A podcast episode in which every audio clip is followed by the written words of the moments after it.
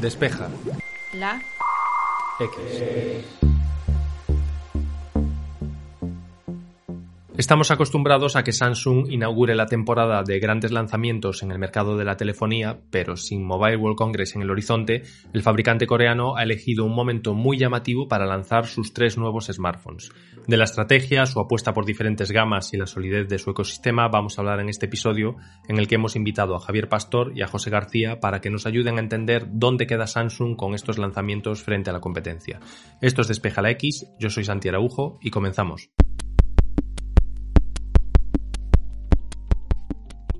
Suele ser habitual que no haya grandes cambios respecto a la anterior generación o frente a la competencia cuando se presenta un nuevo smartphone.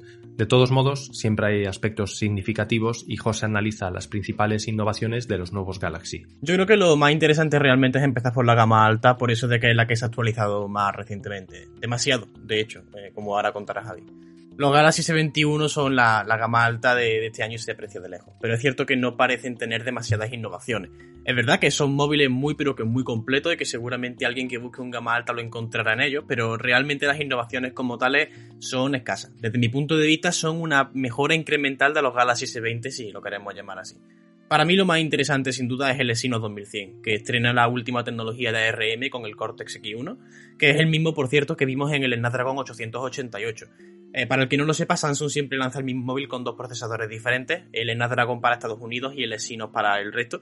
Y los que tienen Exynos siempre solían ir un poquito peor, pero parece que con el Exynos 2100 eso se ha acabado.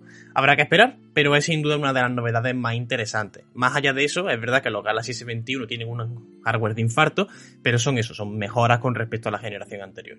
En cuanto a las cámaras, hay mejoras interesantes en el zoom, sobre todo en el modelo Ultra, que tiene zoom óptico de 3 y 10 aumentos, o sea, dos sensores con telefoto y hasta zoom digital de 100 aumentos. Es una apuesta continuista realmente si nos paramos a pensarlo y lo ponemos en contexto con el modelo anterior, pero el zoom óptico de 10 aumentos promete emociones. O sea, habrá, que, habrá que esperar y habrá que probarlo más en profundidad, pero, pero promete. Pero en cualquier caso volvemos a lo mismo, es una mejora de la generación anterior. Y luego tenemos la pantalla, que ha sufrido un recorte importante. Por un lado, Samsung se deshecho casi por completo de las curvas, algo que yo a título personal agradezco, y es curioso porque fue la primera marca en apostar por ella, en apostar por esas pantallas curvadas por los lados, y parece que estamos asistiendo al principio del fin. Y por otro lado, hay cambios en la resolución de los Galaxy S21 y S21 Plus, que ahora es Full HD y no 2K como en la generación anterior, y eso es un paso atrás. Solo el Ultra tiene pantalla 2K, y, lo que sí tienen los tres, 120 Hz de tasa de refresco. Y ahora, por fortuna, en el Ultra se puede tener esa tasa de refresco en, en 2K. No hace falta bajarle la resolución a Full HD, que eh, personalmente creo que es un puntazo. Son innovaciones, sí, pero yo aquí cito a mi compañera Amparo Babiloni, que dijo que lo que más destaca es lo que no se ve. Y es que Samsung ha quitado el cargador de la caja y además ha añadido soporte para el S Pen. Y mi pregunta con el cargador es ¿por qué ahora? No, no voy a entrar en el debate de si es lícito o no, si está bien o no. Simplemente me pregunto por qué parece que Samsung ha esperado a que lo haga Apple y luego Xiaomi, más o menos, para quitar el cargador de la caja. Estaba ya planeado, ha esperado a que lo haga Apple para que salte la liebre, se discuta y así ahora parezca algo esperable de alguna forma. Es extraño. Y por cierto, no parece que vaya a ser algo exclusivo de la gama alta, sino que todo apunta que será también algo del resto de gama. Y luego con el tema del S Pen hay varias cosas. Una, es que solo es compatible con el Ultra, pero no viene ni incluido, ni el móvil tiene hueco para guardarlo, sino que se necesita una funda. Así que son dos accesorios que tenemos que comprar aparte. Y luego, dos, es que pasa con los Galaxy Note, porque estos eran los móviles grandes y los que tenían el, el stylus para, para hacer cosas, pero ahora la línea que separa los Galaxy S y los Galaxy Note es muy difusa, sobre todo si nos fijamos en el Ultra. Ahora los Galaxy S y los Galaxy Note comparten lo que hacía único a la gama Galaxy Note así que su futuro está un poco en el aire, que es verdad que no tenemos confirmación oficial de que se vayan a acabar los Note, pero desde luego sí creo que Samsung necesita darle una vuelta de tuerca a la gama para que siga teniendo sentido, pero eso seguramente lo sepamos dentro de, de un tiempo. Javier se centra en uno de los aspectos más interesantes de este lanzamiento y por qué Samsung ha elegido optar por una presentación tan temprana. Cada año vemos un montón de lanzamientos de móviles, pero es verdad que cuando se habla de gama alta y es la en la que entran los Galaxy S21 en todas sus variantes, suele haber dos franjas bien diferenciadas de lanzamientos. Eh, una es el Mobile World Congress, en febrero, marzo, algún lanzamiento un poquito antes y un poquito después, pero suele ser esa franja. Y luego otra que es la de otoño, que es cuando Apple presenta sus, sus iPhone. cuando Google presenta sus Pixel y cuando también suelen aparecer un poquito antes los Galaxy Note de, Samsung y algún modelo más. Eh, este año o esta temporada las cosas eh, se han torcido un poquillo y hemos visto ya dos lanzamientos como muy prematuros. El primero el, el de Xiaomi el Mi 11 que presumió de que estrenaba el nuevo Snapdragon 888 y ahora este, este de Samsung, que, solía esperar un poco más, solía esperar a febrero, incluso a marzo, para presentar sus Galaxy de gama alta, y no lo ha hecho. Y de repente un 15 o 14 de enero nos encontramos con los nuevos terminales de gama alta y su apuesta para, para este año, que es un poco extraña por eso, porque de repente pierde un poco la comba de esas dos grandes franjas en las que se suelen presentar los, los teléfonos. A mí esto me parece que es un poco raro porque es difícil comparar en el tiempo a los Galaxy con modelos de antes y modelos de después. De después, de hecho, uno no sabe si compararlos con el, con el iPhone 12 o con el iPhone 13 que saldrá, como se llame, en septiembre-octubre de, este año. Es un poco raro y, eso hace que, que, cuando te compres el Galaxy S21 parece como que, que llegas tarde para competir con ese iPhone 12 y quizás llegas demasiado pronto para competir con lo que venga de Huawei, de LG, de, Sony, de los que presenten móviles eh, pues en, en, World Congress, en esa franja de tiempo en la que suelen presentar tantos móviles de gama alta para, bueno, un poco perfilar cuál va a ser esa hornada de gama alta de, finales de invierno y primavera de 2021. Es un movimiento un poco extraño que además se suma a lo que ha dicho José antes de qué pasa con los Galaxy Note. Eh, se rumoreaba que con la introducción del, S Pen en estos nuevos Galaxy S21, pues a lo mejor Samsung estaba pensando, oye, estamos hartos de, hacer dos gamas altas al año, vamos a hacer solo una. Pero parece que no, parece que los comentarios de sus directivos apuntan a que seguirá habiendo Galaxy Note, por lo menos este año.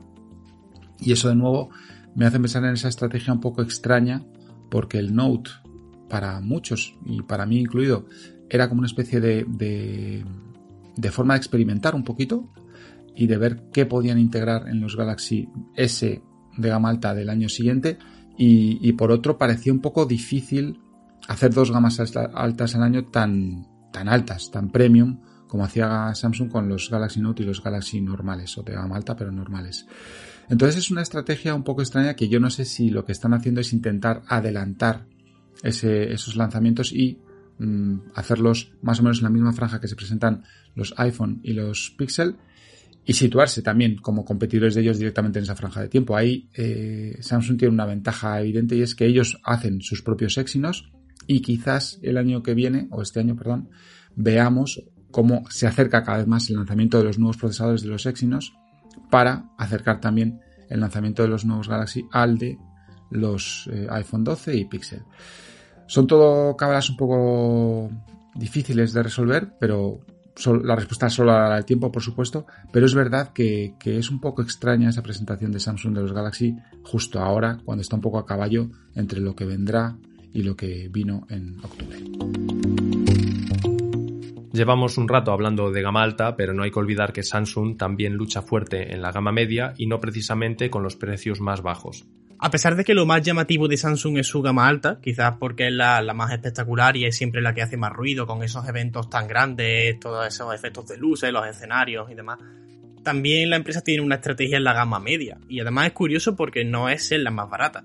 De hecho, si, si te fijas en, en, el catálogo de móviles de gama media de Samsung, normalmente suelen ser más caros que, que los de Realme o de Xiaomi o de Huawei y es curioso, claro, porque como Xiaomi, Realme y tal empresa han entrado como un elefante en una cristalería con los precios súper bajos, que Samsung lance un gama media de 300 y pico euros puede como chocar al principio, pero realmente tiene sentido. O sea, la estrategia es relativamente sencilla. El primer pilar es el 5G. Y es que Samsung poco a poco está ampliando su portafolio de móviles de gama media 5G que cuestan alrededor de 300 euros, o sea que más o menos se podría decir que está un poco en la línea de lo que están haciendo otros, otros fabricantes, pero sin olvidarse de los móviles 4G económicos.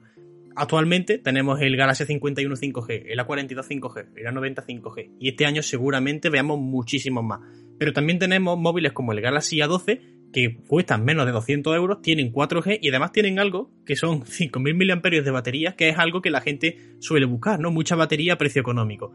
La gama Galaxy, de hecho, es curiosa porque literalmente tiene un modelo para cada rango de precio. O sea, meteros en el catálogo de Samsung y veréis como que te quieres gastar 200 euros, tienes uno o dos Galaxy, que quieres 300, aquí tienes otro Galaxy.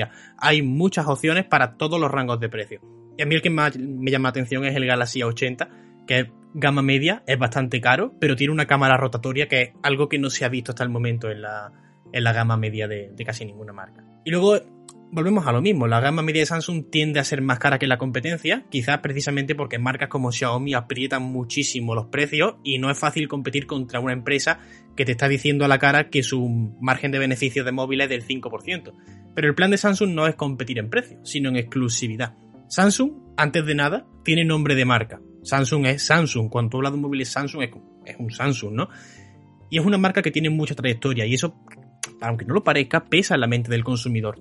Y luego, en lugar de competir en fuerza bruta, lo que Samsung hace es buscar diferenciar sus móviles con un diseño diferente, un color exclusivo, una cámara rotatoria, una cámara delantera de 32 megapíxeles y además un ecosistema conectado accesible desde sus smartphones, tal y como nos va a contar ahora mi compañero Javi.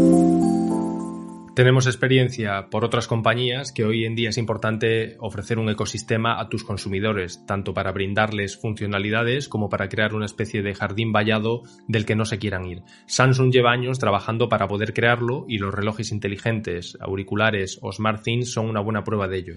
Hay una parte importante de la estrategia de Samsung de la que se habla poco al hablar de bueno, de movilidad que está muy relacionada y es la parte de, domótica y de, bueno, de, esa Internet de las cosas, Internet of Things, en la que Samsung lleva tiempo metida. Su plataforma SmartThings lleva tiempo creciendo, eh, ha metido en ella auriculares, televisores, robots aspiradores, relojes inteligentes.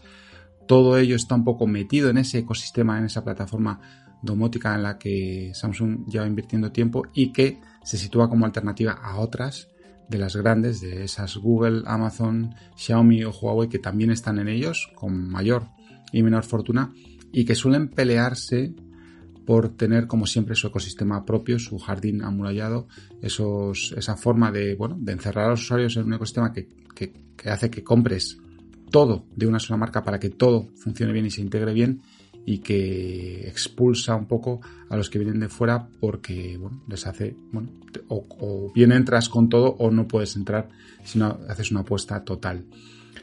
Lo curioso es que Samsung ha hecho un movimiento curioso desde hace tiempo con SmartThings y es, es abrir más esa plataforma que otros fabricantes, que, desde luego que Apple o que Google que tienen también unas apuestas muy fuertes en ese sentido.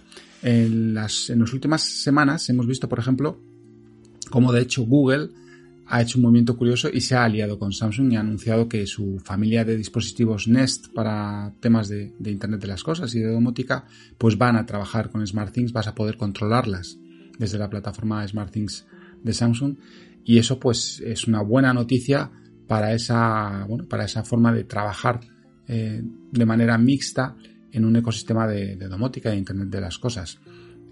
Eh, Samsung de hecho ya funcionaba o soportaba los estándares Z-Wave, Zigbee y también Wi-Fi. Ofrecían un, entorno de desarrollo para poder desarrollar apps de forma que funcionaran también tanto en los dispositivos como en la nube. Y Google en ese sentido era bastante más cerrada y no dejaba hasta ahora que sus dispositivos se controlaran con otras plataformas.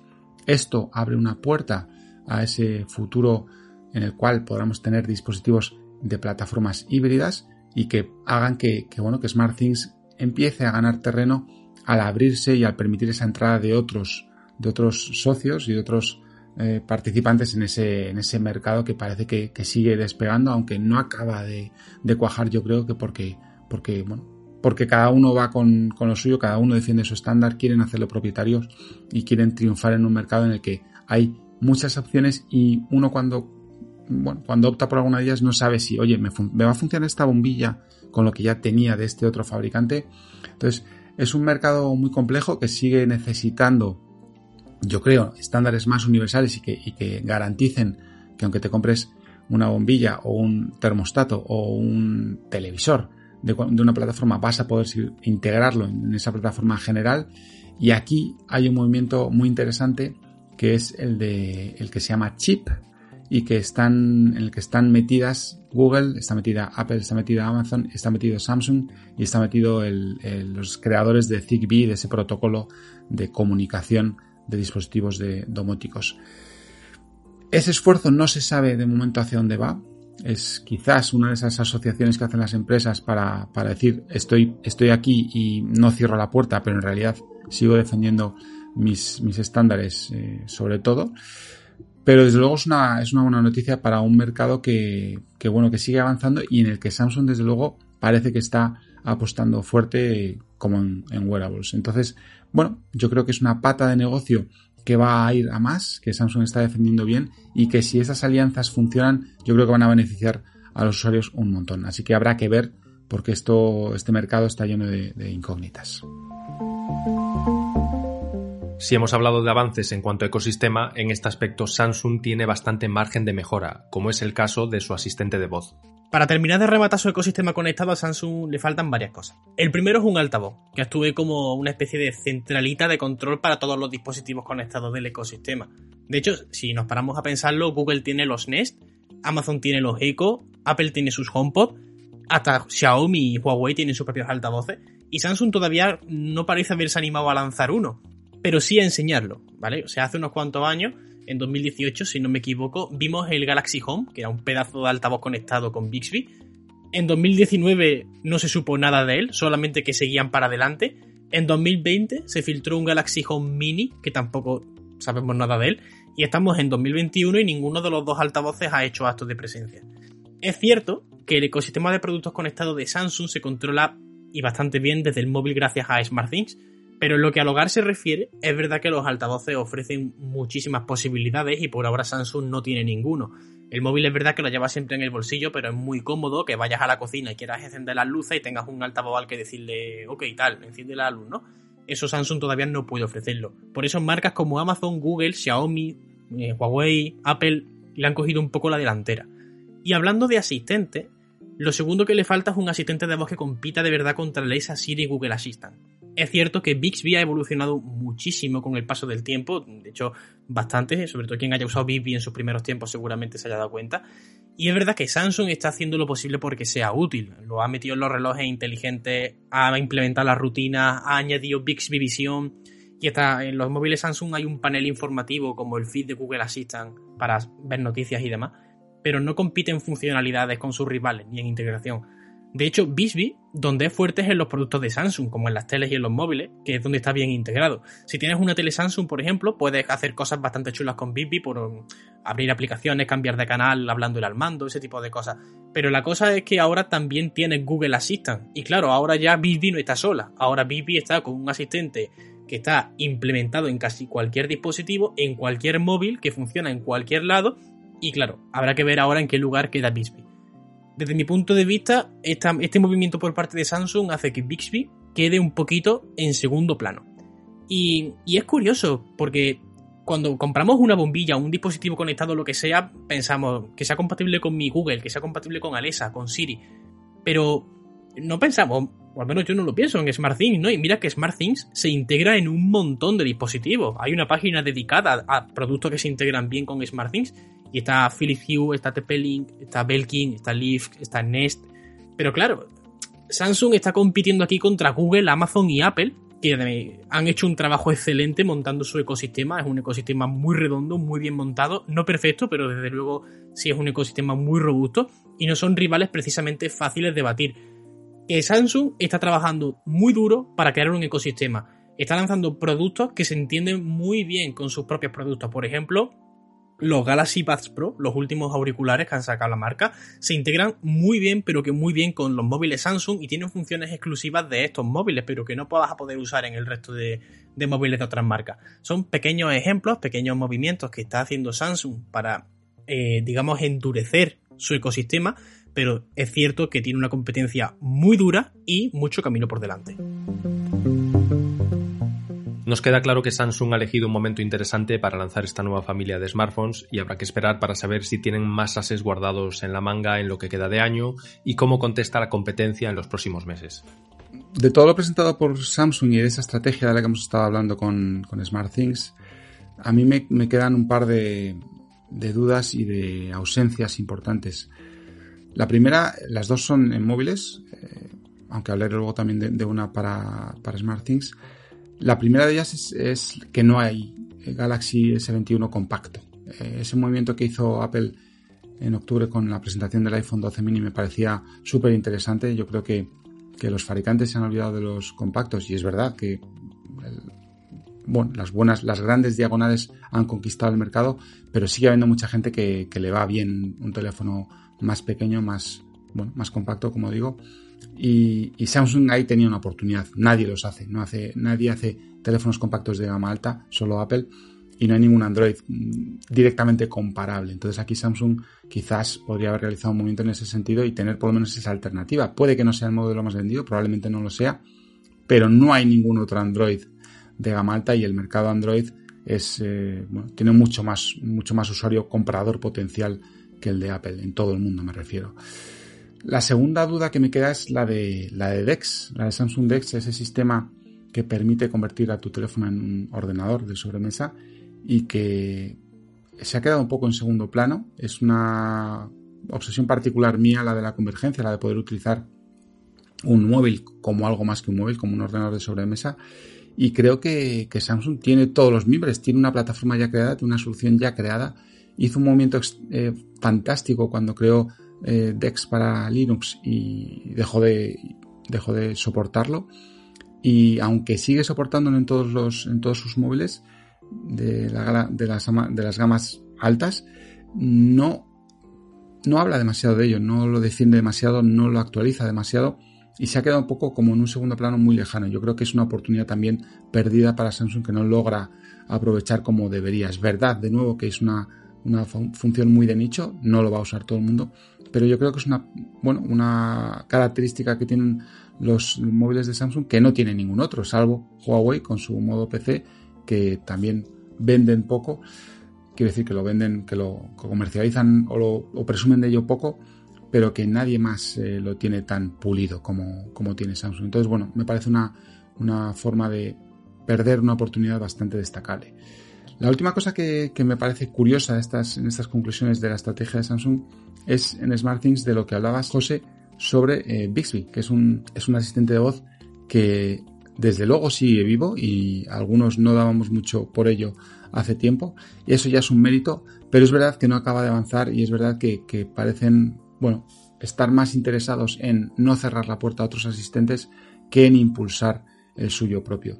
Aquí Samsung ha tenido una especie de relación de amor-odio con, con Google y yo recuerdo que, que, bueno, que hace tiempo cuando se planteaba que Tyson formara parte de sus móviles, como ahora hablamos de Harmony OS con, Huawei, pues fue porque Google empezaba a poner barreras y a decirle que, hicieran las cosas de cierta forma que a Samsung no le gustaba hacer.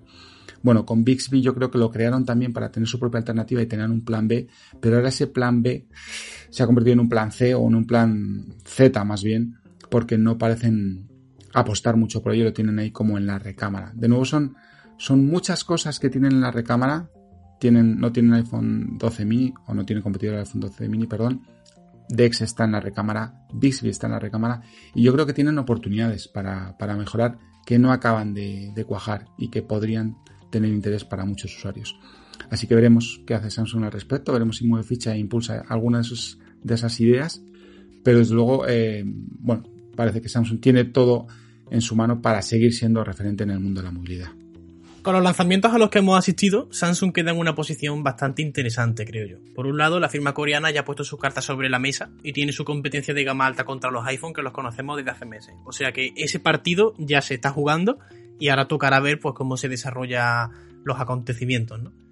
Por otro lado, ahora son los rivales a batir en lo que a móviles Android de gama alta se refiere. Así que digamos que han puesto un poco una marca en el listón. Cierto es que Xiaomi ya enseñó los dientes con el Mi 11 pero ahora, claro, tienen que venir Realme, OnePlus, Huawei, Sony, LG y demás empresas y ver, pues oye, Samsung ya tiene esto en el mercado, ¿qué podemos hacer para mejorarlo? Quizás eso sea fruto de una presentación demasiado prematura, así que tendremos que ver qué pasa con, con los Galaxy S, cómo se quedan con la competencia que sus marcas probablemente tengan preparadas para este año, y por supuesto también qué pasa con los Galaxy Note, que creo que pueden ser su gran baza para la segunda mitad de año, pero ahora toca mantenerse en, un mercado que está muy saturado, como es el mercado de los móviles, con dos móviles de gama alta, dos gamas muy caras, pero que muy caras, que además ofrecen cosas muy parecidas. Así que habrá que ver, primero, si no cancelan los Galaxy Note, que esto, recordemos, no tenemos confirmación. Y luego también qué hacen para darle sentido, porque creo que a la gama tienen que darle una vuelta de tuerca, quizás software propio, quizás algunas funciones adicionales que aprovechen su tamaño, pero desde luego la gama Note merece por su historia una vuelta de tuerca, un repensar de nuevo la gama. En cualquier caso, creo que Samsung no debería relajarse más de la cuenta. Es verdad que es una marca muy poderosa, es una marca que desarrolla productos interesantes, que además tienen la capacidad y los recursos para innovar y seguir haciendo cosas, pero no es ni de lejos la única. Y el mercado de, los smartphones, los tablets la tecnología en general es muy competitivo, es un mercado en el que como te descuides te comen. Así que, bueno, Samsung ha hecho una serie de cosas interesantes en, esta, en estos escasos días que llevamos de 2021. Tenemos su, su gama alta de móviles, tenemos una apuesta por ecosistema y parece que 2021 promete emociones fuertes. Así que si hay algo que no podemos hacer es, es perder de vista la marca porque desde luego la cosa apunta manera.